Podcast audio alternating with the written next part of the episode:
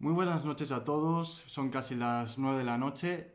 Queríamos hacer ya la semana pasada, con motivo del 8M, un debate sobre feminismo, pues por temas de logística, por tiempo, mala preparación, seguramente no fue posible.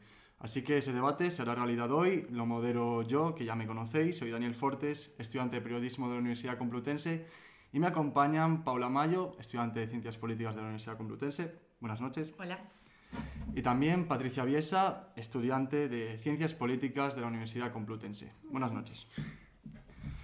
Pues para comenzar sobre este debate, con motivo, ya sabéis, del 8M, que fue aquí al menos en la Comunidad de Madrid suspendido con motivo de la manifestación, con motivo de la pandemia para que no se aglomerara gente, Empezamos un poco por ahí. El feminismo pues, es un movimiento político y social que busca el reconocimiento, tanto en derechos como libertades, y social de la mujer que no ha sido reconocido históricamente al mismo nivel que el hombre. Entonces quería preguntaros, en este papel, si es una lucha parcial, colectiva, y qué papel tiene el hombre y la mujer. Empiezo por ti. Pues yo creo que no es una lucha parcial, sino que se refiere a la totalidad de relaciones económicas y de procesos políticos, no solo entre, entre la totalidad de, de géneros. Y bueno, eh, lo que reivindica en sí eh, es que los hombres tienen que tomar también un papel activo, es decir, hay tanto hombres como mujeres machistas, porque eh, el sistema en sí es patriarcal. Entonces, eh, no se les pide a los hombres que lideren el movimiento, porque les toca a las mujeres, pero sí que lo que queremos, de alguna manera, las feministas, pues es que se, universalice. Que haya un apoyo, vamos, por parte del hombre. un apoyo activo. ¿Y ese apoyo activo en qué se diferencia del, del papel que relega la mujer en el, en el feminismo? ¿En qué se puede diferenciar? Hay ciertos espacios de militancia en que quizá no puede de alguna manera incidir el hombre, pero porque hay opresiones que no sufres. Es decir, eh, yo no soy una persona, una mujer racializada, con lo cual no puedo intervenir eh, en esa lucha de, de, una manera tan activa, ni puedo de alguna manera pues encabezar ese movimiento, pero sí que tengo que hacer todo el trabajo de deconstruirme. Vale. Y te pregunto a ti, no sé si opinas igual que Patricia. Eh, sí, o sea, estoy bastante de acuerdo con lo que ha dicho Patricia, pero creo que también un punto importante de la diferencia del papel de hombre y mujer, que evidentemente la mujer tiene que estar en cabeza del movimiento porque es su movimiento, es que la mujer tiene que tener la voz. O sea, si se habla de feminismo, tiene que ser una mujer. Si se dan pautas del movimiento, tiene que ser una mujer, una mujer o un grupo de mujeres. Pero el hombre, evidentemente, tiene que tener un papel activo y un papel de apoyo, como ha dicho, y sí, estoy de acuerdo. Vale. Entonces, por ejemplo, un tema sobre el que se debate mucho que es cuando llega el 8 de marzo y hay una manifestación. Mm, sobre lo que se habla mucho es que la mujer deja de tener presencia ese día en colegios, universidades, institutos, también en el trabajo, y se nota un poco la diferencia de lo que sería el día a día sin la participación de la mujer en ese ámbito escolar o laboral. ¿Y por qué no acuden en este caso el 8 de marzo a la escuela, al instituto o al trabajo? porque se van a la manifestación. Entonces, es importante, es parte de esa lucha activa del hombre que no acuda a la manifestación y sí tenga que acudir ese día a la escuela o al trabajo. Es parte de ese papel activo.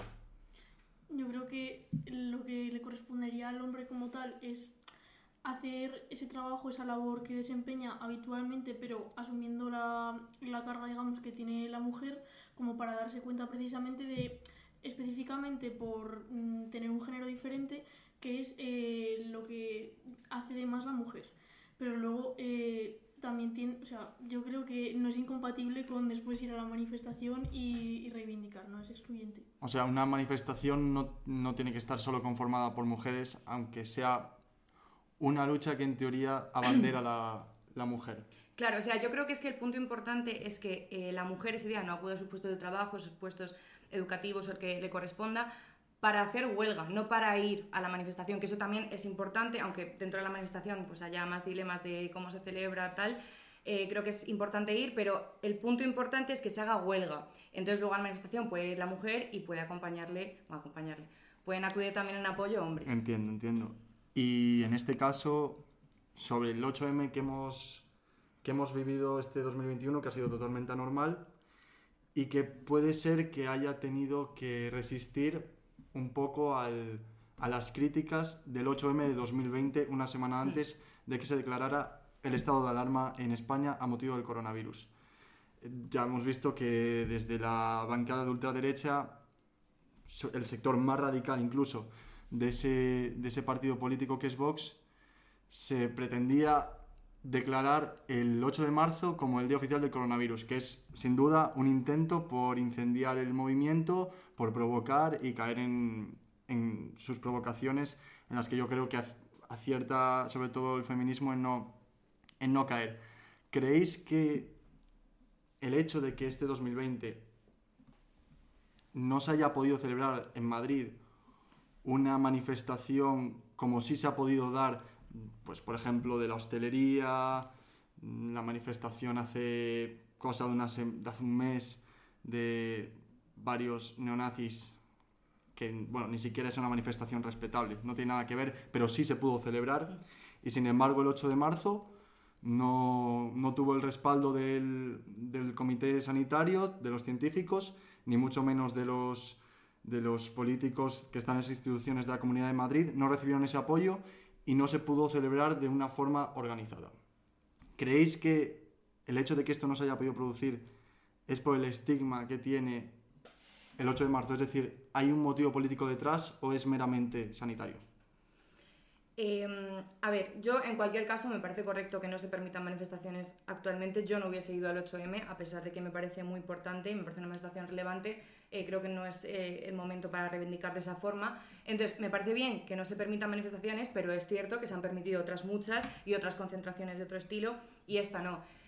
¿Tiene un motivo político? Mm, yo creo que el único trasfondo es el revuelo que tuvo la manifestación del 8M el año pasado, que si se repite va a causar un furor en la extrema derecha que no necesitamos en estos momentos o que no se quiere vivir desde las instituciones. ¿Puede ser que uno de los motivos por los cuales se- no se permitiera este tipo de manifestación es porque el 8M recoge a muchos más manifestantes que otro tipo de manifestaciones en los que el número de personas es irrisorio en comparación con el 8 de marzo? Y que eso también habla bien del 8 de marzo. Mm, Sí, sí, o sea, yo también estoy totalmente de acuerdo. Es cierto que la manifestación de los caídos de la División de Azul no creo que hubiese tanto. Bueno, es que no había tantas personas como puede haber un 8M. Entonces, también entiendo que se tenga más enfoque en mira una manifestación así, o como puede ser el Día del Orgullo, que unos que se juntan porque son del Atleti, no sé qué, es muy más entiendo.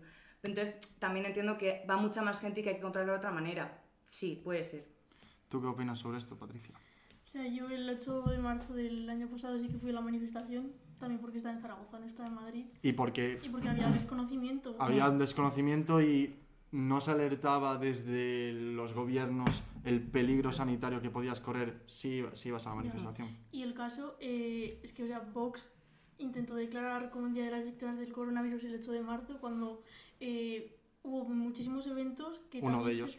O sea, muchísimos eventos, adem- o sea, además del 8M, en Zaragoza el 5M, eh, la 5 marzada es fiesta y había un parque entero lleno de gente. Y de Vox mismamente hubo un meeting bastante multitudinario. Sí, sí, sí. Y bueno... Con yo- Ortega Smith infectado. Sí, eso iba a decir, sí, Sí, sí. sí, sí.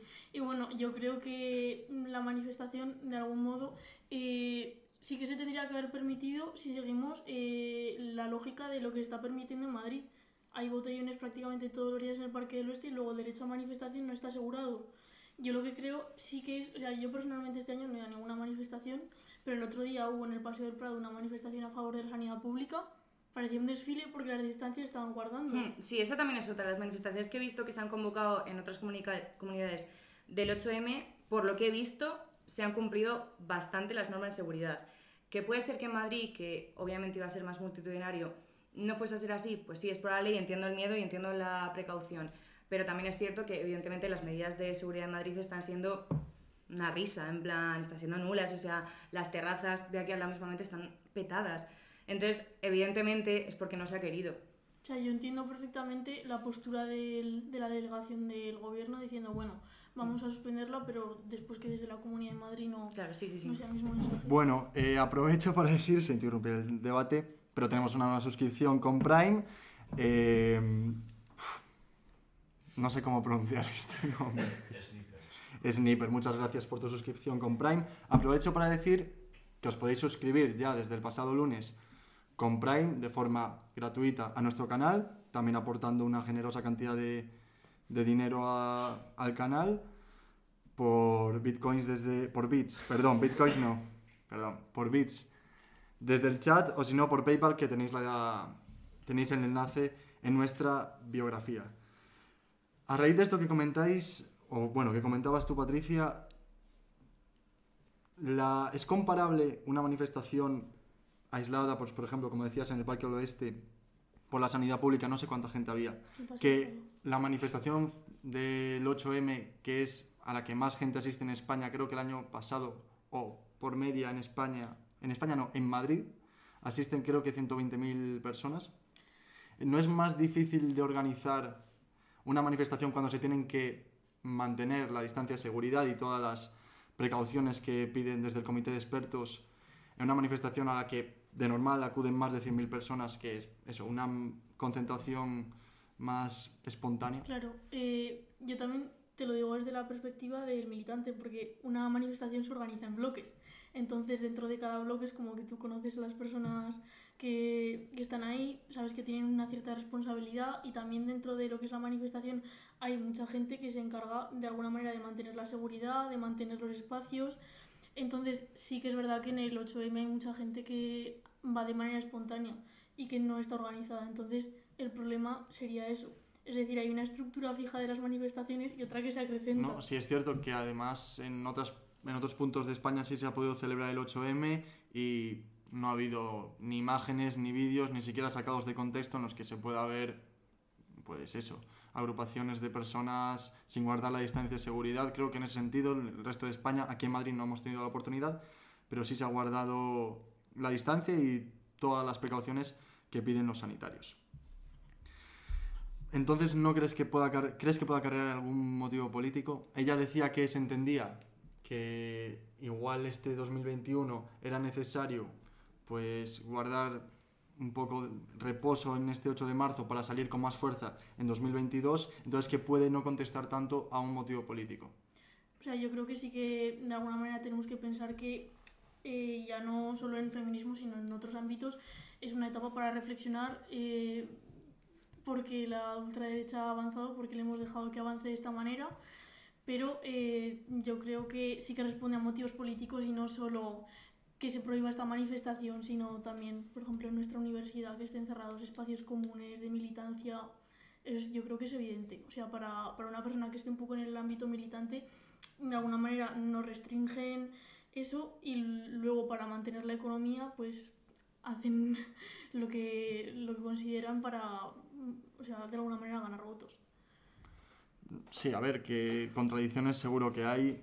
Yo en- entiendo que organizar el 8 de marzo y además sin haber una previsión anterior, porque como que se prohibió todo a menos de una semana, seguramente si hubiesen querido organizarlo mejor se hubiese podido y se hubiesen cumplido las medidas de seguridad, porque en el resto de comunidades autónomas sí se cumplieron, pero aquí en Madrid parece que ni siquiera tuvieron interés en hacerlo. Eso, podemos estar de acuerdo en eso, aunque discrepéis un poco en si había un motivo político detrás o no, pero falta de organización seguro y falta de ganas, pues seguramente también. Eh, para concluir un poco lo que es este 8 de marzo y el papel del hombre y de la mujer al que se delega, al final, aunque el feminismo sea un movimiento que abogue por la igualdad entre géneros, no todos los hombres, y aunque parece increíble, no todas las mujeres se consideran feministas. ¿Quiere decir esto que son machistas? Es que eh, el hecho de tú consi- considerarte algo tampoco tiene que ver con lo que sea la práctica en tu día a Es- día. bueno, claro, ahí es un poco por donde quiero ir. Porque es el típico discurso que hace una persona que posiblemente no domine la dialéctica del discurso, que es, no, yo no soy feminista porque no entiendo el movimiento tal y como se lleva a cabo, pero no soy machista, pero luego habrá que ver sus acciones. ¿Hay una correlación entre decir que no eres feminista y luego tener actos machistas? Eh, el hecho de decir o autoproclamarte como feminista es una declaración de intenciones de- Que tienes que llevar a cabo. que Claro. tienes que llevar a cabo, pero pero no te exime de ser machista. O sea, machistas somos todos y todas, porque vivimos en una estructura patriarcal, igual que somos racistas, que somos clasistas. O sea, es evidente. El hecho de tú considerarte feminista no te hace no tener comportamientos, pensamientos, mm, actitudes machistas, por supuesto que sí. Claro, pero igual esos, esas conductas eh, machistas se manifiestan eh, de forma involuntaria por el ambiente, vamos, por la construcción social a la que, en la que hemos crecido, pero luego creo que sí hay una diferencia, no sé si abismal, pero considerable en los comportamientos de una persona que está más concienciada en este movimiento que el que pasa del todo. Claro, o sea, Entonces ahí es donde quiero llegar yo. Eh, hay una correlación entre actitudes claramente machistas que van más allá de una construcción social en el hecho de que esas personas no se consideren feministas. Hmm. O sea, por ejemplo, en plan, vamos a decir casos muy vastos de lo que ya sabemos que es machista, machismo. Eh, un hombre que se considere feminista o se autoproclame como tal, no creo que luego vaya por la calle gritando guapa o lo que derive a una tía. Por supuesto que no, pero eso no quiere decir que no tenga pensamientos machistas o incluso que los lleve a cla- a cabo en su grupo cercano a amigos o con familiares mujeres o lo que sea. Claro, es como que si tú tomas conciencia de este movimiento, pero has nacido en una construcción social machista, tú puedes estar al día en ciertos puntos que ya has tocado, sabiendo cómo te debes comportar y qué es lo correcto hacer, pero llega pues algo nuevo, por ejemplo, temas deportivos como el fútbol y casi todo el mundo, incluso banderados del feminismo, tienen comportamientos y argumentos propios de una conducta machista, como por ejemplo el tema de salarios, el tema de es que no son igual de buenas, es que atiende a temas físicos y, ese tipo de cosas. Y bueno, eso lo iremos tocando eh, según avance el debate. Quería poneros, eh, bueno, quería poner sobre la mesa una pregunta que seguramente es complicada y que igual no todo el mundo piensa lo mismo. Seguramente todos queriendo llegar al mismo fin, pero no por la misma vía, que es el tema de la prostitución. Yo quería introducir este tema con una pregunta que no es ni de sí ni no, pero bueno, así introducimos el debate. Y en la prostitución, ¿regulación o abolición? ¿Empiezo yo? ¿O Empieza empiezas tú. tú? ¿Yo? Sí, Vale. sí, quien quiera. Em, Tú empiezas, vale.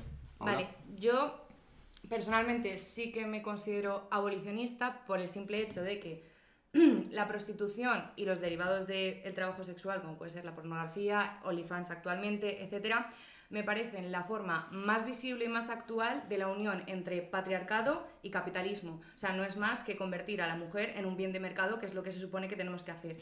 Pero es lo que quiere el patriarcado el capitalismo de nosotras. Y luego, además, la prostitución, pornografía, mmm, trabajo sexual que sea libre, por decisión propia, aparte de que evidentemente es una minoría, supone que se regule de tal manera que mujeres que, van, que son pobres, que van a existir siempre en todo momento, puedan acceder a ella como forma de supervivencia. Entonces no se puede permitir que una regulación que permite a mujeres hacer lo que quieran con su cuerpo, como quieras considerarlo, permita que haya otras mujeres que por cuestión económica accedan también a ese trabajo. Yo creo que yo también soy abolicionista, pero bueno, el caso es que está la primera la pre- pregunta principal de si es trabajo sexual o si es explotación sexual, porque las personas que están a favor de la regulación eh, lo que dicen es que practicar sexo es equivalente a- al trabajo de un obrero industrial. Entonces, eh, primero mm, hay que tener en cuenta la cuestión de clase, es decir, las personas que ejercen este, esta profesión de manera voluntaria es una absoluta minoría y este sería el debate político y después está el debate ético de si de alguna manera hay que regular la prostitución porque es algo perfectamente legítimo y es un trabajo o como decimos en su mayoría eh, se trata de explotación. Y mm, es curioso porque en este debate ya a nivel discursivo se, se habla de prostitutas, de putas, pero luego no centramos el foco en quien hay que centrar lo que son en los puteros y en los proxenetas. Es decir, en las personas que trafican con personas, con mujeres habitualmente, y también en quien consume este tipo de. de, una- de alguna manera de. no sé. de Claro, no, si es que al final uno de los problemas cuando se trata este tema es que, sobre todo, la mayoría de las personas que, que lo defienden son hombres, más allá de que sean puteros o no, pero entienden que es un trabajo y no saben o quieren no saber que es una explotación y que una muy, es muy pequeña, la- el- es muy pequeño el porcentaje de las, de las mujeres que viven dignamente de este trabajo, que además quieren dedicarse a esto, o sea, quieren vender su cuerpo eh, de forma asalariada y que por encima pueden llegar bien a fin de mes. Entonces, si de alguna forma vosotras dos que sois abolicionistas de la prostitución, y te pregunto a ti, Patri, abo- aboliendo directamente la prostitución, ¿se radica con este problema? ¿O porque tú puedes abolir la prostitución de forma institucional, pero igual sin acabar de atajar el problema que reside pues en la trata ilegal y en la Claro, y en el mercadeo que es muchas veces difícil de digamos de investigar y de atajarlo y que bueno al final todos los días salen casos de que se consiguen destruir desde, desde dentro estos negocios ilegales pero es aboliéndolo seguro para ti la mejor vía para acabar con, con este desagradable que no es trabajo es explotación sexual Sería una parte del proceso y sería una consecuencia, un trabajo previo que tendría que ver con la ley de extranjería, que tendría que ver con realmente eh, un cambio de las dinámicas en, en el sistema económico. O sea, de, de norte-sur, de, sobre todo de personas que, que vienen de la parte oriental de, de Europa y bueno, que sabemos que, que trafican con ellas porque no tienen otra manera, de alguna manera, de subsistir. Entonces creo que es una parte de un proceso muy complejo y que tendría que haber un, un cambio ideológico bastante importante eh, en todas las estructuras del Estado. ¿y tú opinas entonces en redondo abolición? Eh, sí, creo que sí. O sea, es evidente que eso no va a suponer el fin de la prostitución porque va- o de otros trabajos sexuales porque van a seguir existiendo, pero me parece que poner el punto de esfuerzo en regular para que esto ocurra menos es absurdo. Me parece más lógico poner el punto de esfuerzo en abolir y en regular, como ya he dicho, la ley de extranjería, eh, etc. Y luego, por otra parte, como también has nombrado, esto es fruto del sistema patriarcal y del sistema económico en el que vivimos y también tratando eso se solucionaría mucho este problema, aparte de la educación, que creo que es el pilar base del feminismo. ¿Perdón? No. Eh, entonces estamos de acuerdo en que es un problema estructural. Entonces, lo ideal sería, claro, abolirlo para que evidentemente no se diera ningún otro caso de, de prostitución, en este caso explotación sexual. Por ejemplo, eh, tramitando la ley de extranjería en el cual se aprovechan de estos casos para darles un trabajo y darles un dinero y que así puedan subsistir, eso, vendiendo su cuerpo por un negocio ilegal pero mismamente por eso, al ser una, una estructura fruto de una construcción social como es el sistema heteropatriarcal, no resulta algo tan fácil como decirlo como hacerlo. Puede ser abolicionista, pero es posible que a la práctica mm, mm, sea necesaria un trámite, una transición para acabarlo, o aunque esto, porque esto pueda significar que, persona, que algunas mujeres que sí se dedicaban a esto, igual de una forma digna y llegando a fin de mes, aunque sea la escasa, la escasa, un escaso porcentaje de este, de este, de este, repito, no es trabajo, es explotación, estas personas ya pueden dejar de trabajar de lo que sí podrían hacerlo de forma digna, que es ese porcentaje que te digo. Si se acaba con este, con este sector, ¿qué haces con esas personas? Que sí defienden trabajar dignamente. Hombre, pues que por supuesto, por otra parte, hay que garantizar que las mujeres tengan acceso a más puestos de trabajo, las mujeres y sobre todo en este caso concreto las mujeres transexuales, que somos las que saben, o sea, las que saben que tienen más problema en acceso a trabajos y, y, por lo tanto terminan en trabajo sexual muchas de ellas. Y luego, por otro lado, aparte de regular que tengan acceso a más trabajos, me parece importante también el considerar que esa regulación debe ser con todo tipo de trabajo precario. O sea, no solo la prostitución, aunque es un problema muy importante, supone un trabajo precario que hay que eliminar y que perdería puestos de empleo para esas gentes, que hay que regularlo desde base todo tipo de trabajo precario, y en este caso trabajo sexual, para que esas personas puedan tener acceso a otros empleos. ¿Algo más que aportar? Pues sí, eh, quería comentar que mm, cuando pensamos en regular la prostitución y a nivel simplemente pues, mm, burocrático para hacer una especie de transición económica, eh, no me parece legítimo porque nadie pensaría en vamos a dejar un periodo de tiempo para que haya hombres que se sigan prostituyendo, porque a nivel eh, ético, corporal, de, de, integridad física de la mujer es una violencia, mm. al menos desde mi punto de vista. Como que es algo que realmente no puede esperar. No puede esperar a, a seguir mm. regulándose y que haya una transición porque entonces no se acaba nunca. Yo creo que es un tema de derechos humanos, porque es que yo al menos no, no me imagino estar dudando sobre si tendría que abolirse la prostitución de, de hombres, pues la de mujeres. Totalmente. Eh, relacionado con la prostitución, casi de forma directa, está la pornografía. Y antes de introducir eh, este tema en concreto, una pregunta que nos hacen por el chat. ¿Qué relación creéis que puede tener el OnlyFans en el feminismo? ¿Es una forma de liberación o se está convirtiendo en una especie de prostitución blanqueada? es totalmente una forma de mm, cosificar a la mujer. O sea, es como he dicho antes, el auge más grande que conocemos de la unión entre patriarcado y capitalismo. O sea, lo, el feminismo liberal, sobre todo, bueno, y los hombres, lo venden como empoderamiento, liberación del cuerpo. No, estás literalmente convirtiendo el cuerpo de la mujer en un objeto de mercado a merced del hombre principalmente. O sea, no es ningún tipo de liberación y el trabajo sexual más no digno porque eso está feo, pero bueno, más sano ni más lógico, no. Digamos que el trabajo en sí, tal, tal y como se define, eh, es como vender tu tiempo a cambio de dinero. Pues ahora es vender tu, tu tiempo y de manera completa tu cuerpo para el disfrute de otras personas. Eh, o sea, es que estoy totalmente de acuerdo. Sí, o sea, al final es como que es un vivimos en un sistema en el cual no se dan oportunidades para que crezcan trabajos dignos y sin embargo hay como fugas en el que se aprovechan de una cosificación que hay que es de la mujer para sacar dinero y aún así venderlo como empoderamiento. Hmm, sí, totalmente. Pero por ejemplo con, con, las drogas más o menos eh, pasa un poco similar, o sea, el tipo de ocio que se, que se el modelo de ocio que se desarrolla. Es decir, mm, no, o sea, no nos plantearíamos que fuese algo de sentido común el hecho de no, no, te, no te empodera no te empodera, fumar marihuana. Sí, pero sin embargo creo que es está mucho más normalizado el, el OnlyFans de la forma en la que se vende eso como si no fuera algo malo.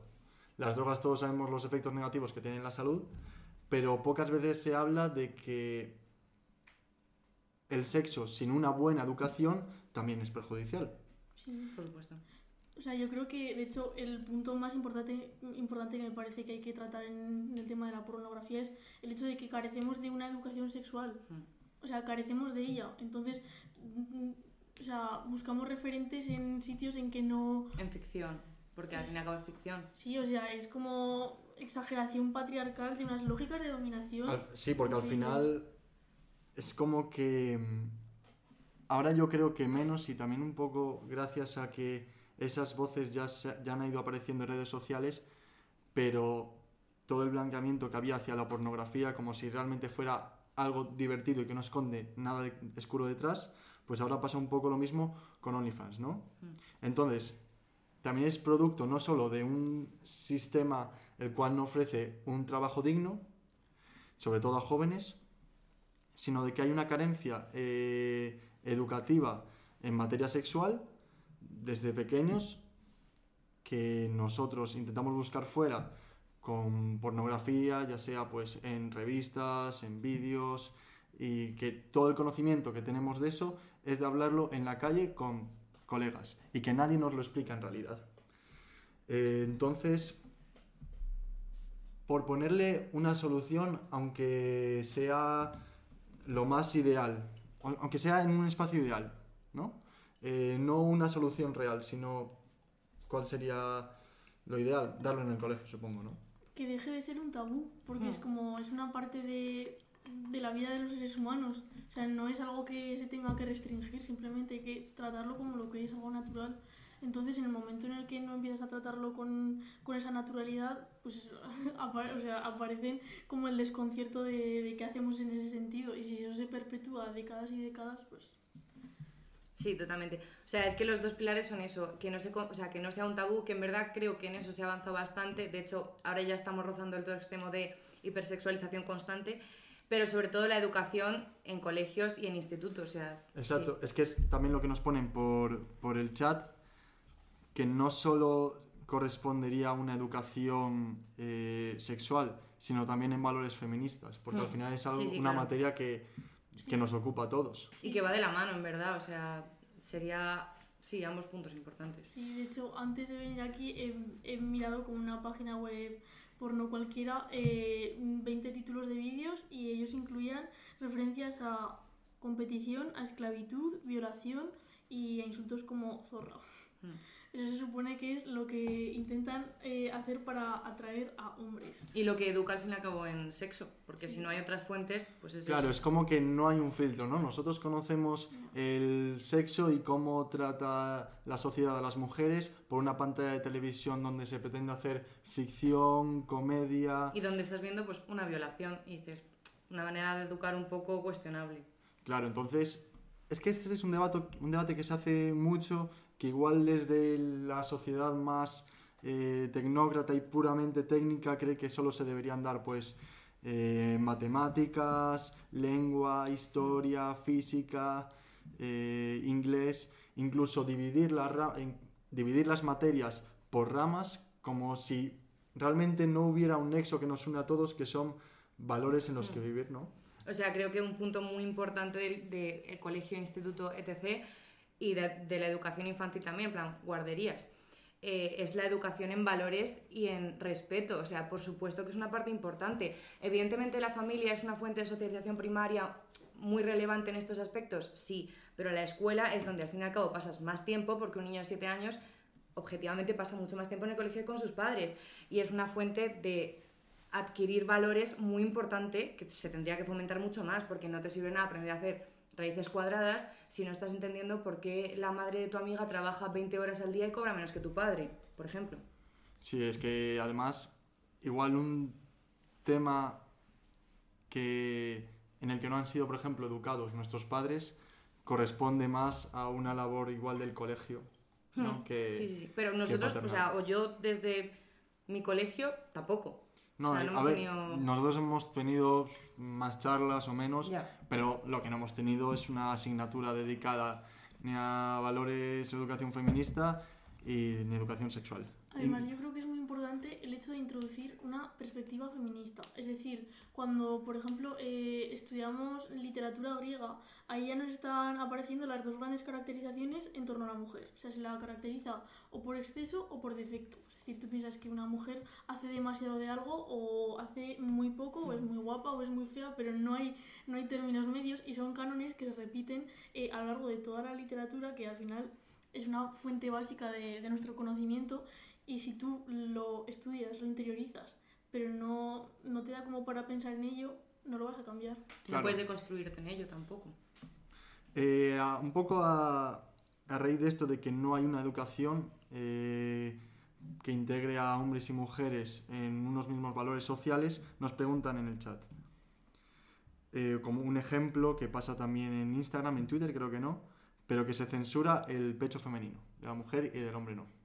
Es que de alguna manera eh, el cuerpo de, de la mujer, eh, en, cierto, o sea, en cierto sentido, pasa como a ser de dominio público, porque todo el mundo siente que, que puede opinar sobre él, que, que es como parte de- del resto de objetos del mundo, pero Y gracias a OnlyFans, perdone, y semejantes, acceder a él. O sea, literalmente se puede acceder al cuerpo de la mujer como, pues es un bien más.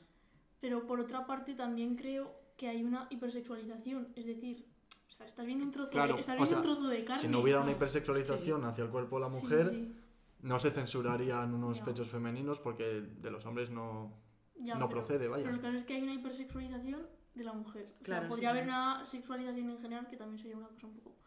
Pero es que es eso, ta- también no nos referimos con naturalidad al cuerpo humano ni a los procesos que, que se incluyen en, en la vida de las personas.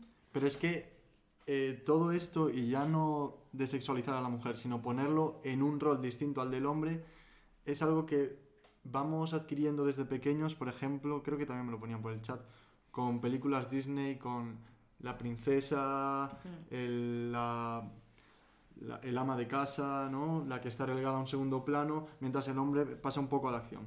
Bueno, es que las, o sea, el punto de las películas también, no sé si nos va a dar, pero creo que es bastante relevante. O sea, todos los niños y niñas crecemos con películas porque un niño de cuatro años pues no va a ponerse a leer a Simone de Beauvoir, va a ponerse a leer La Cenicienta.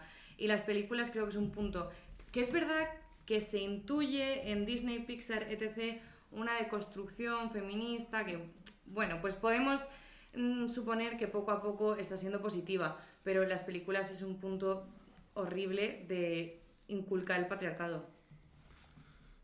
Bueno, yo lo que también quiero comentar es que, o sea, vamos a poner un ejemplo práctico. Eh, no es lo mismo regalarle a un niño un balón de fútbol para que juegue con sus amigos que regalarle a una mujer una plancha pequeña para planchar cosas. un bebé, y mismamente, y un muñeco. bebé. El carrito también con el, Sí, sí, sí, sí. con el muñeco de Nenuco.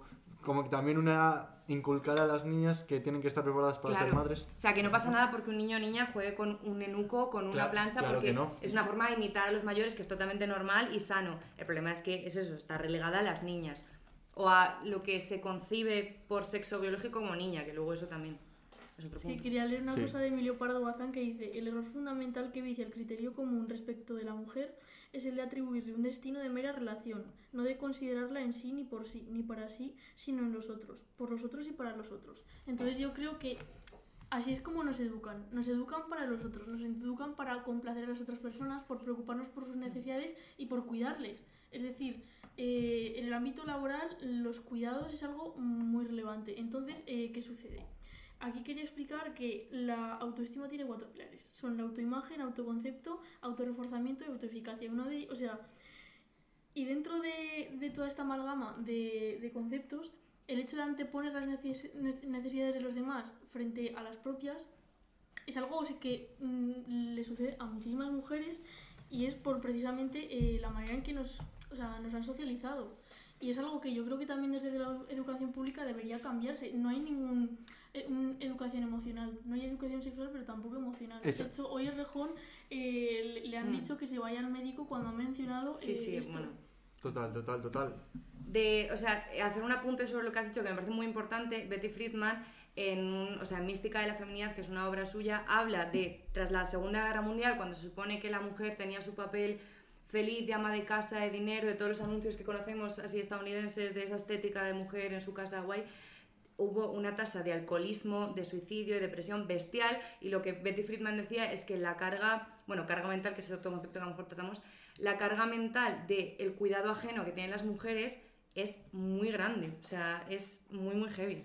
Claro, es que al final no es solo el hecho de que estén sexualizadas o de que estéis sexualizadas, sino de que la mujer está relegada a un plano en el que tiene que cumplir una serie de requisitos emocionales como y es algo que, que sorprende porque mm, no es algo que veas en generaciones adultas pero no veas en nuestra generación sino eh, yo que sé comentarios del estilo una chica a quien contarle tus problemas o eh, las chicas lloran los chicos no y es como que no se acaba de romper ese tabú y sorprende que no se haya hecho siquiera en nuestra generación ¿no? Y sí, a colación de esto quería decir como que de alguna manera eh, ese trabajo emocional que tiene la mujer y ese anteponer las necesidades del resto frente a las de una misma, eso tiene que ver con el decir que no. Es muy difícil decir que no en ciertas ocasiones porque al final intentas como pensar que, que se trata de que las necesidades de los demás hay que cumplirlas y como que... De que tienes que agradar. Sí, sí, que, o sea, que tienes que agradar o, o sea, básicamente eh, satisfacer esas necesidades en vez de las tuyas. Y, o sea, en, este, en, este, en esta línea va la ley del sí es sí, porque a nivel emocional eh, y de trabajo es muy difícil decir que no. O sea, si de alguna manera, o sea, todo este patriarcado ha estado como machacando ese yo interior, eh, esa autoestima eh, de las mujeres, entonces yo creo que es- o sea, esa ley tendría Es que que salir. lo bueno de este debate es que cuando llega el 8M, llega esa fecha, ya salen los típicos comentarios de, pero ¿por qué un 8 de marzo si ya tienen reconocidos los mismos derechos las mujeres que los hombres, si sobre la ley somos todos iguales? Pero más allá de que esto pueda ser así y que no siempre se cumpla, es precisamente eso, el rol que tienen las mujeres eh, en la sociedad respecto a los hombres, que es totalmente distinto. Preguntan en el chat, preguntábamos entre trincheras en una encuesta, si habían recibido en su escuela algún tipo de educación sexual. Y todas las respuestas van en la línea de que o no han tenido ningún tipo de educación en ese, en ese ámbito, en ese sector, o que las que han tenido han sido muy del estilo charla que viene la policía, sobre educación vial, sobre cómo hay que eh, cómo deben tratar las nuevas generaciones con las nuevas tecnologías y las redes sociales, como que se relega a un plano totalmente secundario, que es una charla de dos horas al año que, a la que la gente falta o está con el móvil y le da cero importancia. No tiene, digamos, una importancia que llama la atención ni siquiera en la educación pública hacia esta educación no solo sexual, que también, bueno, sexual y feminista, que va todo ligado, eh, a una importancia que es que tiene más incluso la religión, ¿no? Por ejemplo. Sí, sí, totalmente. Que cuesta entenderlo con la poca relevancia que tiene sobre todo en Occidente la, la religión, o que al menos debería tener en... Pero en es que el- también vamos a pensarlo en otros términos. No en términos de qué importancia cultural o de adscribirnos a cierta ideología, sino eh, qué importancia institucional y económica ha tenido la Iglesia en España. Entonces ahí quizá nos podemos hacer a la idea. Luego también otro tema que quería introducir es quién hizo la Constitución. La Constitución tiene padres. Padres que dijeron que España era un estado confesional, no que era un estado laico. Entonces ahí tiene que ver mucho co- con, la, con una educación pública de calidad. Y- Total. Y, luego también, con, o sea, ¿por qué hay colegios concertados? Porque son infraestructuras públicas que se ceden a empresas privadas. O sea, por mucho que fuesen otro tipo de empresas privadas que no tuviesen una religión concreta, es algo que yo creo que en otros países eh, No, sí, sí, sí. cuesta mucho pensar. Sí, o sea, al menos centrándonos en España, que yo es el caso que más conozco y luego en otros países puede ser otra historia, es eso, que aquí tenemos... Es que para hablar sobre todo del, del colegio, que yo creo que es cuando más importante inculcar esta cultura para cuando vayamos creciendo ya tenerlo interiorizado. Que está muy bien tener cuatro horas de matemáticas, está muy bien tener tres horas de lengua española, de inglés, evidentemente, pero ¿cómo no se va a poder acoplar algo tan importante que al final lo vamos a tocar directamente cuando salimos a la calle, que es cultura y es con lo que deberíamos convivir y es una sociedad feminista. ¿Cómo no se van a inculcar esos valores si los tienes que ir aprendiendo muchas veces por redes sociales, muchas veces el uno al año, eh, porque en torno al 8 de marzo ya se van eh, fomentando eh, ese tipo de discursos, ese tipo de charlas, pero el resto del año no se le presta ninguna atención. Claro, o sea, es que no tiene ningún sentido como centrarnos en estudiar contenido de alguna manera, eh, que son libros que, que los abrimos, y luego herramientas para trabajar eso desde diferentes perspectivas, para de alguna manera llegar a muchísimas más síntesis, generar mucho más conocimiento, eh, despertar... O sea, pero es que también tiene que ver con el sistema de memorización que, que prima. O sea, los estudiantes se ven como, como personas que tienen que sacar un resultado, no como Totalmente. Como un producto más, en verdad, Sí, sí. como, claro, como un producto más. Aquí en el chat dicen, de acuerdo con todo lo que decís, pero todo tiene una explicación. En la prehistoria, el hombre salía a cazar y la mujer cuidaba a la tribu. Bueno, también hay estudios que dicen que si vas a una tribu, el rol que creemos que ocupaba el hombre realmente también lo ocupa la mujer y es la mujer la que sale a hacer las tareas, la que sale a cazar. Por ejemplo, eh, tribus totalmente apartadas de la civilización y es el hombre el que descansa o cuida la casa. O sea que al final no atiende tanto a un hecho biológico, sino a una construcción social, es lo que estamos diciendo. Que es, mucho, es muchas veces la explicación fácil que se da, que es, o que se daba, y ahora no se ve tanto, porque se ve tanto lo linchan y con razón, y es que todo atiende a un motivo biológico. Y no, es todo un constructo social, que es lo que estamos debatiendo eh, aquí, y creo que supongo que estáis de acuerdo, vaya. Es que son unas lógicas de dominación que se repiten en, los- las sociedades históricas. O sea, en la sociedad actual capitalista que tenemos también hay unas lógicas de dominación. Mm. También las hay entre hombres y mujeres, evidentemente. Eh, dicen también por el chat que la educación de los padres a los hijos y a las hijas debe actualizarse ya de verdad. Y supongo que en consonancia también la educación en los colegios. O sea, es un trabajo que no puede hacerse, digamos, de forma individual, cada uno a su bola, cómo Claro. educar. No, es algo en lo que debemos aprender unos valores, eh, igual que en matemáticas 2 más 2 es 4, pues aquí eh, unos valores en los que entender la sociedad, en, en que ya, por suerte, ha habido un cambio de mentalidad y ya estamos avanzando en materia social, eh, tanto en un género que intenta eh, tener no solo los mismos derechos, sino tener las mismas libertades y reconocimientos que el hombre, y el hombre que debe entender esto y debe, como dijimos al principio, participar de forma activa, aunque con un papel seguramente distinto al de la mujer en ese, en ese movimiento. Pero entonces, ¿esto qué dicen? La educación de los padres y los hijos. Claro, pero es que, o sea, bueno, voy a decir una cosa rápida de eso. Tiene que ser más importante la educación en las aulas en materia de feminismo, en materia de valores de todo tipo, o sea, racismo. Claro, porque al final no sabes qué te puedes encontrar en casa. Claro, o sea, no porque me digas, no, yo educo a mi hijo en valores, mi hijo, pues tú eres un machista y tu hijo va a ir en clase levantando la falda a las niñas. No tiene sentido, o sea, no. Es más importante la educación en las aulas. Claro. A ver, la educación en las aulas tiene que darse porque prevalece los datos y la información que tienen las instituciones y que saben que tienen que educar en unos valores que corresponden ya un siglo, al siglo XXI y que tendrían que haber correspondido ya antes. Mm. Evidentemente es importante que los padres sean conscientes de, esos, de esto, sepan actualizarse y educar a sus padres, a sus hijos y a sus hijas en estos valores. Pero es lo que te decía, que cada casa pues te encuentras lo que te encuentras. Evidentemente sería lo, lo ideal, pero por eso mismo corre la importancia de que se dé este cambio en las aulas, porque no sabes qué te vas a encontrar en una casa. Sí, y yo sí creo que este tipo de educación que decimos emocional, eh, sexual, feminista, es algo necesario, no es algo subsidiario de, de nada o que podamos dejarlo a merced de. Exacto. y yo creo que también uno de los grandes problemas de la educación en España es que los padres y madres se desentienden de la educación de sus hijos. O sea, es que es una educación... Más los padres, sí. o sea, objetivamente. Pero es, pero es, una educación como muy, muy fragmentada y yo creo que también tendría que haber cierta comunicación de los profesores para decir, este es el contenido que queremos dar, esto es lo que van a aprender tus hijos, es que son sus hijos. Ya, pero eso también yo creo que está ligado con, eh, pues en el sistema en el que vivimos, el trabajo te supone un tiempo muy grande, si además tienes que ocuparte, que sería lo suyo ¿eh? y es lo ideal, tienes que ocuparte del de, eh, tiempo libre y educacional de tu hijo o hija, mm, es que sería un cambio ya radical del sistema básicamente. La misma persona que comentaba lo de que corre prisa de que nos actualicemos eh, los, los padres para educar en valores a hijos e hijas, que claro, ella reconoce es que siguen quedando muchos prejuicios en las familias sobre la igualdad.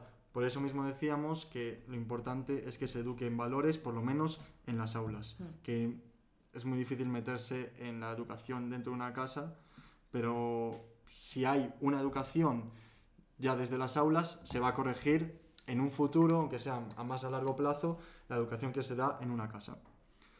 Eh, no sé qué más comentan por el chat, lo iré leyendo ahora y mientras voy introduciendo el, siguiente tema, que es un poco sobre el feminismo como un movimiento transversal o un movimiento de clase. Yo creo que mm, ambos objetivos no, no, no, se excluyen, porque por una parte el feminismo de clase lo que reivindica de alguna manera es como darle ese poder a, a las clases populares en contraposición a las élites y después, eh, como movimiento transversal, también transversal en muchos sentidos, porque claro, eh, las mujeres racializadas, las que pertenecen al colectivo trans, eh, LGTBI, es decir, eh, hay interseccionalidad dentro de lo que es el propio feminismo, pero sí que no, no le vas a decir a, a, tu, a tu opresor, mira, puedes dejar de, de, pisarme y, y, unirte aquí. Si es así, perfecto. Mm, totalmente. O sea, yo creo que es más importante el concepto interseccionalidad. O sea, no excluye que todo tipo de mujer sufra machismo, sino que evidentemente hay escalas de opresión, por así considerarlo. O sea, una mujer obrera es evidente que va a sufrir más machismo y más opresión que la hija de Mancio Ortega. Y es evidente que una mujer racializada, una mujer transexual, va a sufrir más machismo que pues yo que soy una mujer cis blanca. Entonces creo que es importante el término interseccionalidad. Sí, además porque como definición de feminismo. Con el, con el odio que hay hacia lo que no sea la normatividad corporal, es hmm. decir, la correspondencia entre eh, tu sexo biológico y lo que te sientes.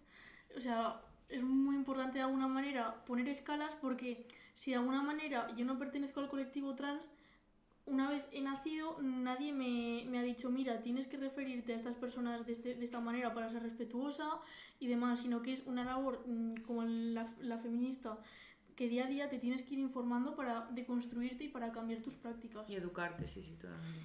En, en esto que os preguntaba del, del feminismo y de la interseccionalidad dentro del feminismo, nos preguntan, un poco en referencia de eso que os decía sobre las clases sociales, eh, que si podíais, que hablaseis sobre la actual ola de feminismo a la que se han subido las marcas y, y a la que se ha subido, vamos, el, el mercado, por ejemplo, pues yo que sé, haciendo fundas de móviles, Mm. sudaderas, camisetas, merchandising feminista, vamos. Que qué opinión os merece y que un saludo a vosotras dos, que lo estáis haciendo muy bien, seguro que mejor que el moderador. Y nada, que qué opináis? Eh, pues a mí, honestamente, y lo siento mucho, me parece repugnante. O sea, la base del feminismo, bueno, tiene muchas, o sea, el machismo que diga, tiene muchas bases, pero una de las grandes bases es el capitalismo y el sistema en el que vivimos. Si además alimentamos al capitalismo con un movimiento que lucha en contra de él, me parece mm, nefasto.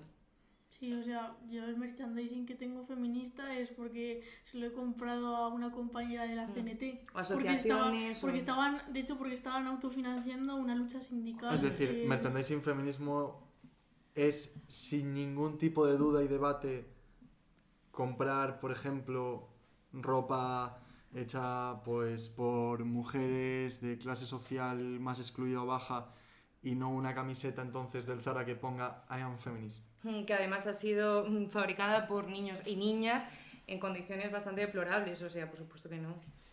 Sí, entonces tiene- o sea, si un producto, o sea, si en lo que es la elaboración, es que nada, son todo relaciones sociales de producción, si ese producto está excluido de, de explotación, es, es feminista. O sea, porque- no, no os voy a sí, sí, encontrar sí. aquí en, en una discrepancia, ¿no? O sea, opináis igual. Sí, No hay ningún sí. matiz. creo que no. No lo sé. No, No soy yo- no, yo, de pre- yo pregunto, yo pregunto. De Girl Power y tal, yo no manejo. Yo pregunto, atendiendo a las, a las preguntas del chat, a, la que, a que hoy está bastante activo. Creo que nunca habíamos recibido preguntas que estuvieran tan relacionadas con, con lo que se debatía, sino que más bien eran saludos y, y coñas, pero bueno, que Es que así... interesa hablar de feminismo. Tenéis que hacerlo. No, sí, claro. Este debate es sin duda vamos, el más interesante que habremos hecho, yo creo. Eh, a ver qué más nos preguntan por aquí. Por mucho que se, impa- que se impartan esos valores en las clases, la gente que proviene de un entorno familiar machista tiene muchas papeletas para ser machista. Para empezar, porque los padres son los que eligen la educación que recibe su hijo si puede permitírselo, claro. Es lo que decíamos de que por eso lo que corre más prisa es que haya una educación en las aulas, porque la gente que salga de esas aulas habrá nacido en unos valores feministas y por lo tanto se entiende que en un futuro impartirá unos valores feministas Ah, sí, también en su sí, casa, sí. que al final no tienen por qué discrepar o disuadir de lo que han impartido en, en la escuela, sino igual complementar y poner algún punto de vista en el cual pues la persona que reciba esos valores ya puede decidir si, si está más o menos de acuerdo con ellos. Sí, y es que algo muy interesante es que estamos hablando de feminismo, pero al intentar dar solución como a las problemáticas que se plantean, nos estamos dando cuenta de que necesitamos soluciones globales. Es decir, ¿qué pensamos sobre el feminismo? ¿Qué pensamos sobre la educación? ¿Qué educación queremos? ¿Queremos una educación pública? ¿Queremos una educación privada? Es decir, eh, por el hecho de que no se trata de una lucha parcial, nos estamos dando cuenta de que incluye mm, muchísimos factores económicos y que si no atendemos a, al- a la inmigración, al trabajo, eh, a la educación o a la sanidad, es. Ese es el punto importante del feminismo eh, interseccional, de hecho. Que no solo se trata de. No al acoso a las mujeres, bueno, ese punto ya lo hemos tratado más. Se trata de que todo el sistema está unido.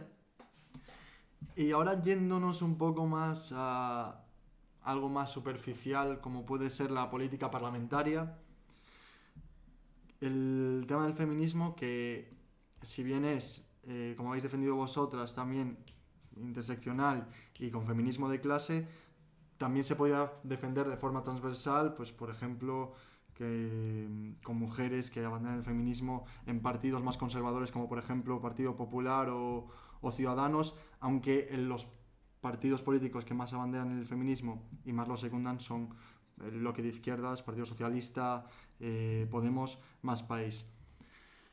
Esta semana, a tenor de la convocatoria electoral en la Comunidad de Madrid, a la que se presenta eh, por el Partido Popular una mujer, Isabel Díaz Ayuso, ya anteriormente lo había hecho o ya había sido una de las grandes caras del Partido Popular aquí en la Comunidad de Madrid, Esperanza Aguirre, se presentan para echarla de la, de la comunidad por Más Madrid Mónica García y por Podemos Pablo Iglesias.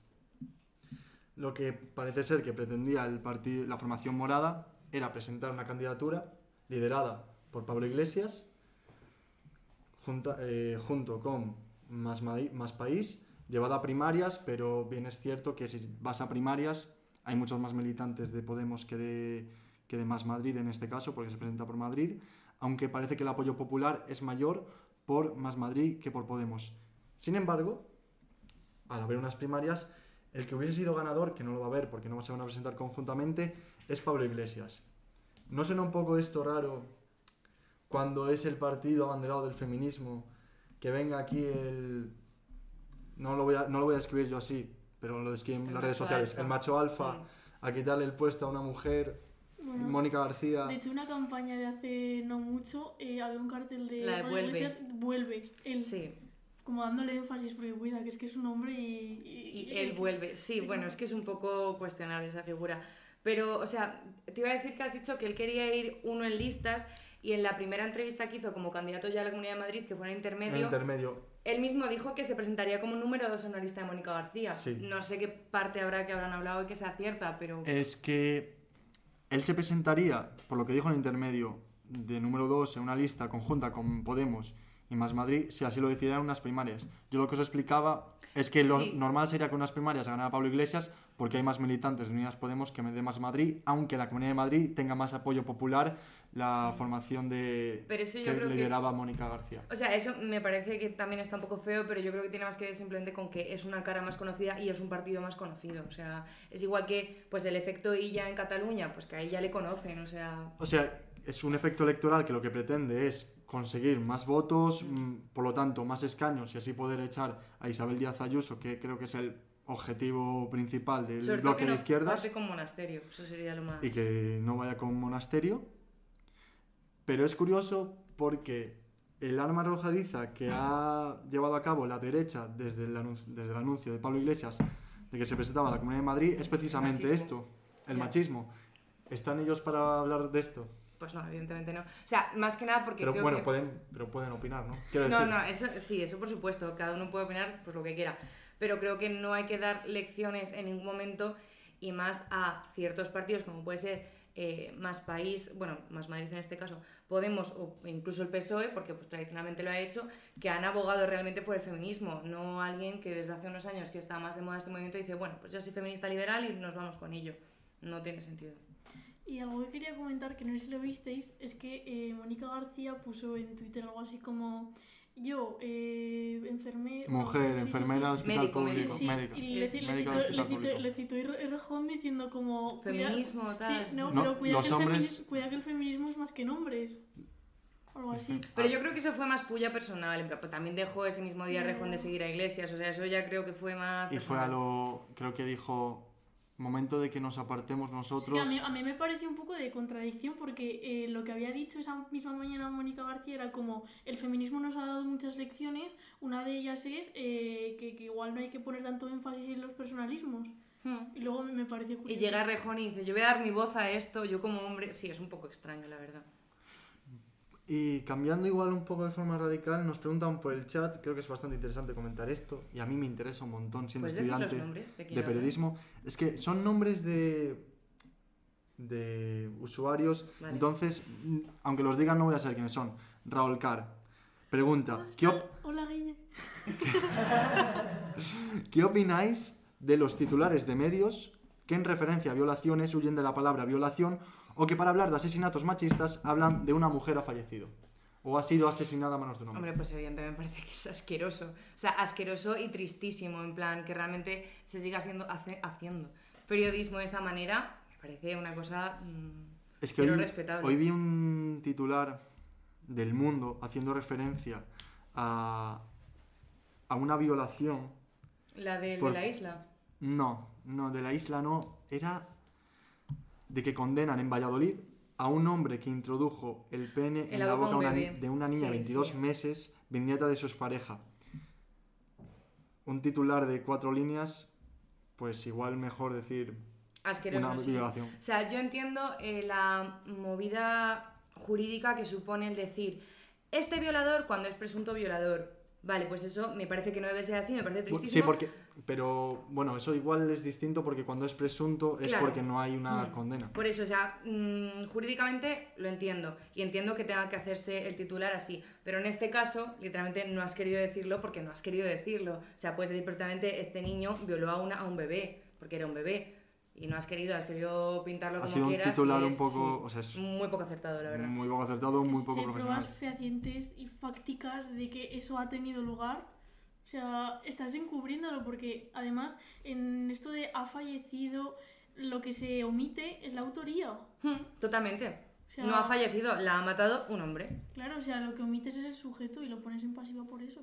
Aquí al comentario de Raúl Car que precisamente se refería, hacía esta pregunta eh, tirando por este titular que hizo hoy El Mundo, que en mi opinión vomitivo y yo creo que en la opinión de todos es un titular raro con muchas vueltas para decir un hecho bastante sencillo. Además que a la suena grotesco, en plan, que es que mm, Sí, está es- todo mal. Como que también te desvía un poco de la noticia al ver un titular Es tan Es que largo. es como que además se desvía como a la sección de sucesos y no es algo como, mira que ha sido por el género, no, ha sido como una cosa así muy bizarra, muy... Mm, En plan de un hombre mete el pene en una boca. No, no, no. Ha no. sido como si fuese algo aislado y de una manera muy extraña, pero es que responde a unos ciertos patrones que es que es, es, que es violencia. macho. Sí, sí, totalmente. Dicen por el chat que es manipulación eh, o estrategia política desde la derecha para construir un discurso opuesto al feminista.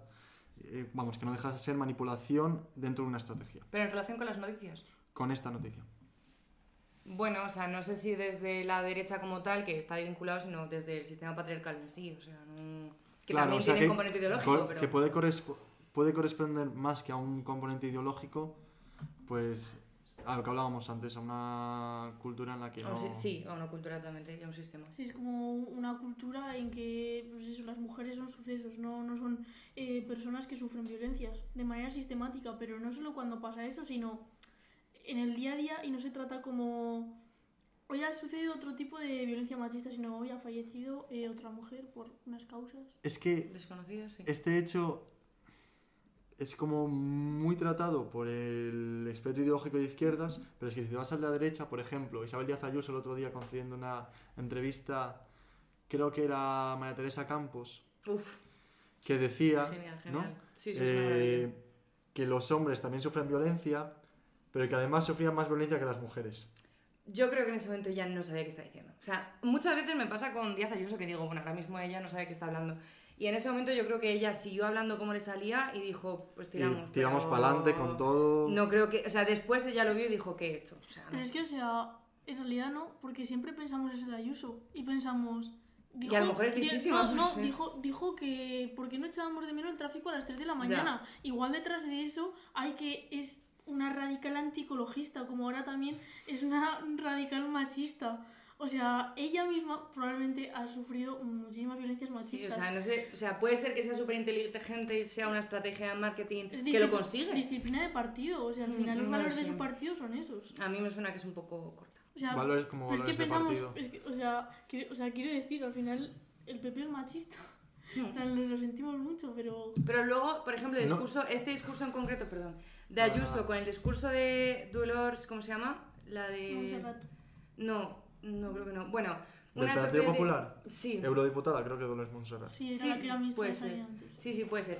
Eh, su discurso, que va así como más de feminista, liberal, un poco el que podría ser de arrimadas, tal, dices, no, que sí que puede ser disciplina del partido de Ayuso, pero dices, pues no concuerdan... Claro, quiero decir, mm, yo no sé si corresponde tanto a una disciplina de partido, sino que el- la forma de pensar de Isabel Díaz Ayuso es distinta, por ejemplo, a la de Andrea Levy o Mm, Dolores de No, pero si es que incluso antes, mm, Díaz Ayuso estuve leyendo como artículos y estudió periodismo en la Complutense y tal, Ay, en así. el que ella como que mm, no estaba del todo en contra del aborto, tal. No, no, y ayer, antes de ayer creo, vi unos tweets de 2016 de que siguen, en plan que se pueden ver, de Ayuso defendiendo la educación en aulas sobre el respeto a las personas trans, discutiendo con una que ahora, si no me equivoco, es portavoz, o sea, no portavoz, ay, militante de Vox, discutiendo con ella acerca de eso, de que las transexuales son personas, ¿no? como es evidente, y que había que tener una educación en aulas eh, a favor de- del respeto a ellas. Y esta Ayuso de 2016, con la Ayuso que conocemos ahora como presidenta, Claro, mm, igual es porque nota que le sopla en la nuca el partido Sí, Vox. monasterio, cerca, sí, estrategia electoral. Puede ser, claro, entonces igual procede más a una estrategia Sí. electoral que a, que a un sí, pensamiento pero, suyo. Sí, pero o sea, yo creo que O una también- disciplina de partido. Yo no, O sea, no creo pero- que el Partido Popular en materia No, pero... feminista sea lo mismo que Podemos, pero tampoco creo que sea lo mismo que Vox. No, o sea, bueno, Yo creo que no es lo mismo, evidentemente, porque sí que hay una base liberal en el Partido Popular, pero también me refiero como que, me he expresado mal, a que es una conducta que en otros partidos que no sean Sí, sí, totalmente. católicos, que no, que no Pero yo creo que- degenerado en eso. estoy interrumpiendo un montón, lo siento. Yo creo que corresponde más a que el partido en sí se está, por esa cercanía con Vox ahí, se está radicalizando. O sea, Casado también es más radical que Rajoy. O sea, Casado es más cercano a Aznar que a Rajoy. Y a Ayuso yo creo que le está pasando lo mismo. Que ya no es la Ayuso de 2016 porque está teniendo que proceder a esa radicalización. Sí, pero quiero decir, si tú mismo decías que habías encontrado eh, opiniones de ella de no hace tanto, cinco años, en los que parece que encontramos una de Isabel Díaz Ayuso que no es nada parecido a lo que encontramos en declaraciones con Ana Rosa Quintana o María Teresa Campos, entonces que puede ser también un poco efecto de ese fenómeno Vox y que ahora se están repartiendo los votos o luchando por ellos y tienen que luchar por un mismo espacio ideológico. Sí, Entonces, sí, bueno, sí. tampoco sé si tan feminista es, si tiene que abandonar un poco el discurso que ya tiene interiorizado para pelear un puñado de votos. No parece que le duela mucho. Pero luego también que, mm, que eso ahora se está centrando el debate eh, en esto porque de alguna manera da votos. Porque también tenemos que tener en cuenta una cosa cuando hablamos de que Pablo Casado radicaliza al PP o con Mariano Rajoy todo iba mejor. A nivel económico no, no cambia nada. No, ya, ya. Entonces, o sea, sí que mm, es una... O sea, como es un debate que ahora mismo está teniendo más auge, como cuando, la, cuando estaban Aznar y Zapatero de alguna manera, pues eh, era otro debate, también estaba un poco más radicalizado en torno a la memoria histórica y demás. En cuanto hay una posibilidad de cambio, la reacción lo que quiere es echar para atrás todos esos, todos esos avances. Eh, sobre esto mismo, política parlamentaria. Vox, que yo sé que es un poco incómodo hablar sobre ellos, pero presentan a la candidatura en Madrid, y ya lo hicieron en las anteriores elecciones, a Rocío Monasterio. El Partido Popular hace lo mismo, presenta a una mujer, que en este caso es Isabel Díaz Ayuso. ¿Qué opinión o qué respuesta le daríais a una persona que defiende que Vox no es un partido machista porque en sus listas, sus listas las presiden mujeres? Bueno, me parece absurdo. O sea, es evidente que tiene que haber más puestos de poder para mujeres, más oportunidades para acceder a ellos, más bien. Pero que a mí me estás diciendo que Vox es menos machista porque Madrid presenta a Rocío Monasterio, que ya sabemos su historial familiar, todo lo que conlleva, pues a ver, quiero decirte, no. ¿Por qué? Porque no el hecho de que sea una mujer te exime de ser machista, es absurdo. No, cla- claro, claro que Yo no te, exime, no, no te exime de ser machista y no te exime, no exime ni de que tenga una base totalmente conservadora y machista y de que Rocío Monasteria sea una prolongación de lo mismo, pero es un poco como lo que pasa con Ignacio Garriga sobre por ser que ya Vox no es un partido racista. No, a ver, es que es absurdo. O sea, hay mujeres machistas, hay hombres, o sea, hay negros y negras racistas. Claro, yo, o sea, yo no te digo que me respondas a mí, sino a la gente No, ya, que te preguntaría por esto. O sea, yo entiendo, por ejemplo, el movimiento de iglesias me pareció que estaba poco acertado porque hubiese sido mucho más acertado presentar a una mujer. O sea, mismamente Irene Monteros hubiese sido un 10, porque se ve que la mayoría de los que se presentan ahora por la Comunidad de Madrid, de hecho, menos... Menos... Bueno, es que la que lideraba las listas en las anteriores elecciones por la Comunidad de Madrid era Isa Serra. Claro, sí, sí, sí, pero actualmente Gabilondo, que no está confirmado, pero en principio va a ser él, Creo menos que sí él que está son todo, menos y Iglesias son todo tías. Entonces hubiese sido un buen movimiento presentar a una mujer. ¿Lo han hecho bien? No, pero no por eso supone que como Vox o como el PP presentan a mujeres sea más feminista. A mí esto me parece más complejo, porque o sea, sí que es pensar en política un poco como ajedrez. Es decir, Pablo, es que Iglesias, ahora mismo. Pablo Iglesias tenía la vicepresidencia segunda de a- asuntos sociales, bueno, derechos sociales y Agenda 2030. Ahí no tenía unas funciones, es decir, eh, o sea, sí que tenía la cartera, pero no, no, un ministro de Trabajo, un ministro de Economía, un ministro de estos duros de, de Interior, de Justicia. Entonces, o sea, ¿qué dice? Mm, Estoy teniendo discrepancias dentro del gobierno de coalición, quizá pueda ser más útil en la Comunidad de Madrid. Además, o sea, yo creo que hace unos días yo no me planteaba que hubiese pelea, o sea, que quiero decir, que mm, hubiese competición entre izquierda y derecha. Ayuso iba a ganar. Y ahora, No, sí, que, que- O sea- que es- hay un, un fenómeno político y que esto cambia las encuestas y Sí. cambia la perspectiva de voto y de todo. O sea, yo creo que ha sido, me refiero a que ha sido una mala jugada en el sentido de que da el poder a la derecha de decir, somos más Sí. feministas porque presentamos a mujeres, pero evidentemente es una buena jugada presentar a iglesias que le conoce todo el mundo y que es que no va a tener más repercusión que a Isa Serra, que pues me gusta, Sí. pero, ¿sabes? es que de hecho ese electoralismo de vamos a presentar a una mujer porque es más puede ser más feminista. Eh, es lo que dicen por el chat. El machismo es doble, se aprovechan de que es mujer Claro, para dar una imagen más moderada Sí, sí, en cuestión de género. A ver, Es no otro sé, producto más, pero además. es... No sé si se puede acusar de que el machismo sea doble por presentar a una mujer. Es un poco... No, O sea, si la, pre- si la presentas por el hecho de, de ser mujer. No creo que la... Claro. Bueno, si es un Rocío Monasterio es una persona con bastante efecto y yo creo poder movilizador también. Sí, Ujú. o sea, no, a ver, no. no Y es- dialécticamente no me parece lo peor que tiene Vox. O hombre, sea, no. no solo por ser mujer, esto se evidencia más, por ejemplo, en lo de Ignacio Garriga. ¿Cómo se llama? Eh, a ver, mm, tampoco soy una fiel seguidora, pero no me parece que tenga una dialéctica impresionante, sino que ha ido escalando puestos en el partido hasta que ha llegado ahí. Encima, curiosamente, lo presentan en Cataluña, que es como la autonomía más progresista de España, que suele votar más progresista. Eh, sobre lo que decías antes, la disciplina del partido respecto a Ayuso, nos dicen por el chat, Lady Charles, eh, lo que se refiere al PP, tenemos el ejemplo de Celia Villalobos, cuando se estaba aprobando la ley del aborto, su postura contraria del partido de manera abierta y pública. Entonces, obedecer a una disciplina de partido cuando tú piensas otra cosa. Es que eso puede pasar mucho en el PP, porque es un partido de base liberal, pero sobre todo conservadora, pero luego pues tiene personas, tiene chicas que no creo que piensen igual que un señor de 60 años del Partido Popular, como lo que os decía antes, eh, yo que sé, Bea Fanjul, Andrea Levy y, o, o Dolores de Montserrat. Sí, o sea, yo creo que hay votaciones en que sí que. Pero de, de manera sistemática se les da esa discrecionalidad. Mm. Es decir, hay asuntos en los que yo creo que no tiene esa discrecionalidad. En asuntos económicos y demás, pero por ejemplo, quizás la ley de eutanasia, como tan. Pero esto también parte de unos presupuestos que es interesante analizarlo. Es decir, eh, si pensamos que la eutanasia es un- una especie de derecho político, por ejemplo, es algo que, que es inherente a todos los seres humanos. En cambio, si es algo que depende de la conciencia y que es algo que, que tenemos que averiguar si, si realmente es algo ético, que depende de la persona o no, no es algo que vayas a garantizar sí o sí, sino que es diferente. Entonces, mm, también aunque el, el liberalismo político que sí que tiene el PP, mm, en parte, aunque también lo conjuga con, con el conservadurismo y catolicismo, no, o sea, mm, yo creo que no parte de unos presupuestos que, que sean como de garantizar completamente esos eh, derechos, sino que lo reducen a algo como más mm, personal, no, no tan político. No sé si quieres opinar algo. No, la verdad es que está bien. Pues también nos dicen por el chat eh, sobre el ego desmedido de Iglesias que ha impedido que figuras tanto femeninas como masculinas hayan podido surgir y construir un proyecto en torno a un icono femenino. Bueno, eh, Podemos creo que aporta hasta ahora cinco ministerios. Bueno, la plataforma Unidas Podemos, porque también va con Izquierda Unida.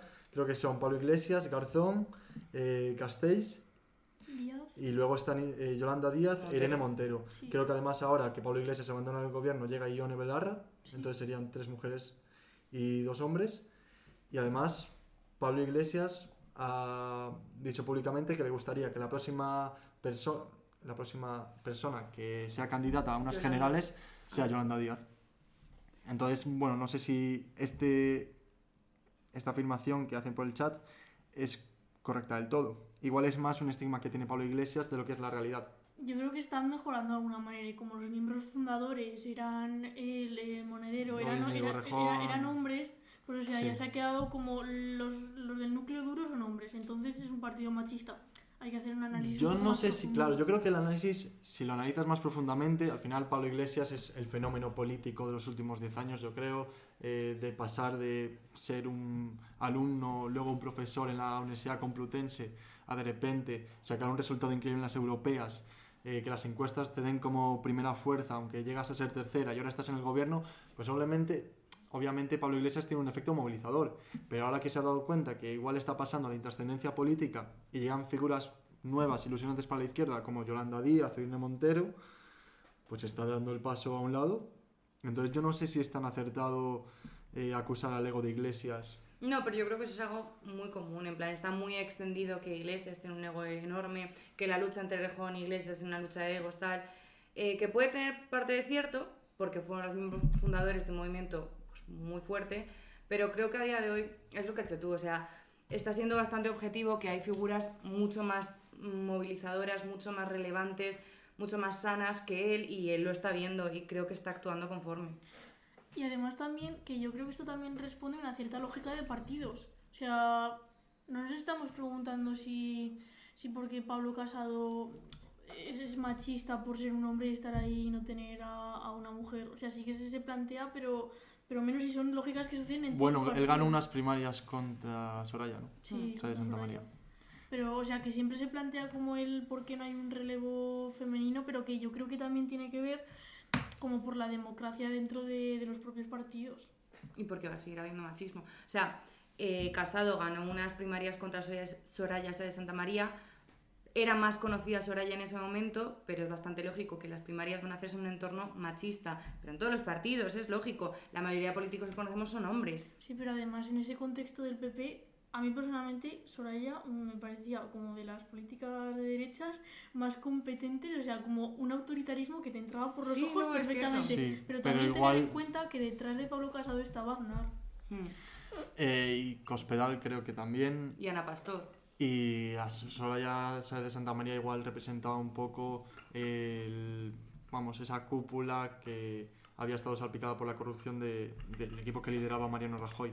Pero por la corrupción o también por esa suerte de moderantismo en el ámbito de los derechos políticos. Porque si Aznar apoya a Casado y Aznar no es precisamente trigo limpio.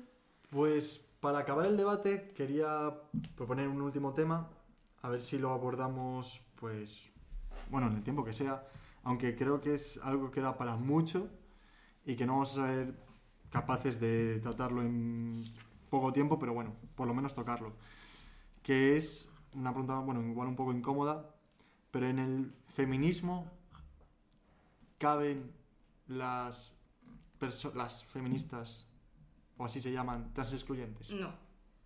No. De hecho, el término. Forma, ¿no? ¿no? No, no, no, es que en absoluto. El término feminista, o sea, el término TERF, que viene del inglés, feminista trans excluyente, me parece súper ilógico. O sea, tú no puedes ser feminista decidiendo tú que esa mujer, porque su sexo biológico no se corresponda con. O sea, el género eh, nuevamente asociado a él, no pueda sufrir machismo. Por supuesto que lo sufre y doblemente. O sea, me parece algo tan evidente, o sea...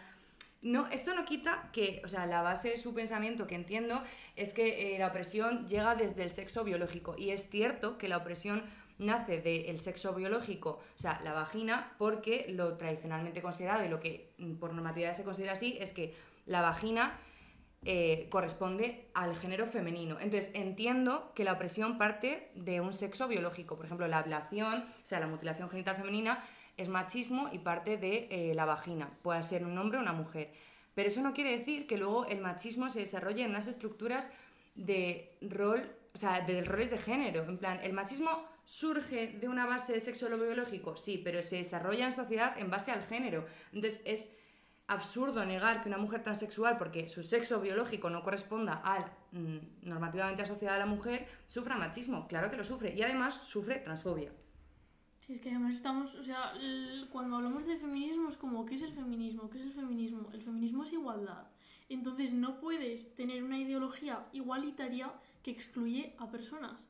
Y es que además, o sea, es como que a veces mm, nos podemos posicionar por saber qué piensa el contrario. O sea, ¿qué piensan las, las transfobas? O sea, me metí a leer el primer artículo que salía sobre Lidia Falcón y decía que el colectivo trans, que eran eh, pedófilos, y que eh, querían utilizar a las mujeres para adoptar niños o, algo así. Es como... Es un odio que, innecesario. Sí, es que de hecho le habían acusado por un delito de odio por inventarse hechos. Es que no tiene ningún sentido. Y que si ya la, lo que decíamos antes, que si una mujer de por sí ya tiene una consideración distinta a la que tiene un hombre, pues una mujer trans ya... Sí, o sea, sufre, o sea, puede sufrir las mismas opresiones que una persona, o sea, una mujer cis. Y, Y, aparte las que sufre una mujer más Sí, por eso hemos hablado tanto de feminismo eh, interseccional y esto es uno de los puntos importantes, saber que sufren más. Y ahora que se está, bueno, que ya se ha redactado y parece ser que falta poco para que se apruebe de una vez la ley trans, hay una serie de temas que son los más delicados, que igual sí que hay personas que pueden criticar o al menos poner eh, o invitar a debate sin ser tan excluyentes, que es por ejemplo el tema de competiciones deportivas, del cambio de sexo dependiendo a qué edad, Supongo que la respuesta que más lógica dar sería que esos casos en los que se incumple una norma o la gente se aprovecha de la norma trans son muy escasos y muy pocos en comparación de la gente que sale beneficiada, ¿no? Mm, O sea, con el mismo argumento podemos eh, negar las leyes en favor de la violencia de género, cosa que no hay que hacer, por supuesto, pero si me estás diciendo que se van a beneficiar de ello, pues puedes decirme, como hacen los de ultraderecha y etcétera, es que las denuncias falsas por violación, sí, pero es que eso no va a pasar, o sea, Claro. va a pasar en un porcentaje tan ínfimo que no corresponde. O sea, O sea, no- claro, es mucho más urgente atender a Mm, las necesidades de una persona que es- tiene que ver reconocidos sus derechos, pues del género que se considera y que cree que ha nacido, aunque su sexo no se ha correspondido, que las personas que se pueden cambiar el nombre del DNI para verse beneficiados, que serán pues dos tarros mentales. Sí, pero es que además en ese debate el hecho de que una parte reduzca al absurdo totalmente mm, lo que se está planteando Mm. ya hace que, que se excluya de una manera bastante, bastante rápida. Bueno, pues creo que para ser la primera vez que hablamos de este tema bastante bien, yo por lo menos estoy bastante contento, creo que por el chat han participado y por ello mucho más contento. Eh, ahora mismo 26 espectadores. ¿Puedo ha- recomendar un libro? Puedes recomendar un libro. Pues el y feminismo... tú también puedes recomendar lo que te dé la El feminismo en España, la lenta conquista de un derecho, de Ana Caballé, es un manual absoluto de, de la historia del feminismo en, en nuestro país. Y luego, eh, esto fue el, en 2018, eh, cuando el movimiento feminista estaba completamente en auge, primeras manifestaciones así bastante increíbles. Lidia Falcón eh, presentó este libro que se llama Mujer de la Segunda República. Aquí su firma. de cuando yo no sabía que esta mujer era una transfoba. Y bueno, el caso es que hay memorias de, de mujeres, eh, luego también hay comentarios de hombres a- sobre estas memorias que nos hacen precisamente ahondar en eso que venimos reclamando, que hay violencias que son específicas hacia el género femenino. Cuando torturan a alguien en la transición, si torturan a una mujer, la torturan también de maneras específicas que, que no, o sea, no Y de pueden manera sexual, que también.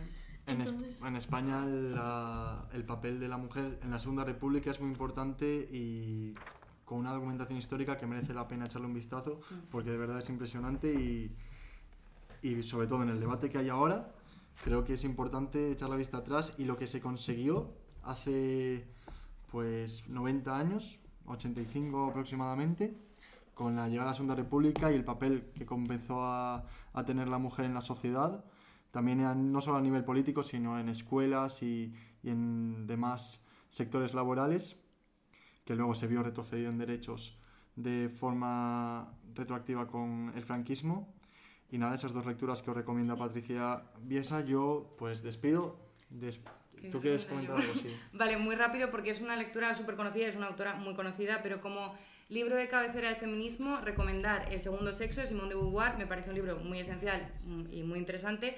Y en ese libro, partiendo de lo que hemos dicho, o sea, lo que hemos hablado de transfobia, género, sexo, etc., Simone de Beauvoir dice una cita que es muy importante, que es que no se nace mujer, se llega a serlo. Lo que quiere, o sea, lo que pretende explicar en el libro son todos los roles de género que te hacen mujer y eso, que creo que es importante y que Muy lo bien. recomiendo. Eh, Scream nos escribe por el chat que ha sido un gran descubrimiento este canal, que ellos hacen algo parecido y que nos escribirán por Instagram para colabos. Pues nosotros abiertos a negociar, por supuesto, y muchas gracias por los ánimos y espero que a vosotros os vaya bien y que mucho ánimo. No sé si estáis empezando, nosotros sí, pero espero que tengáis la misma ilusión que nosotros.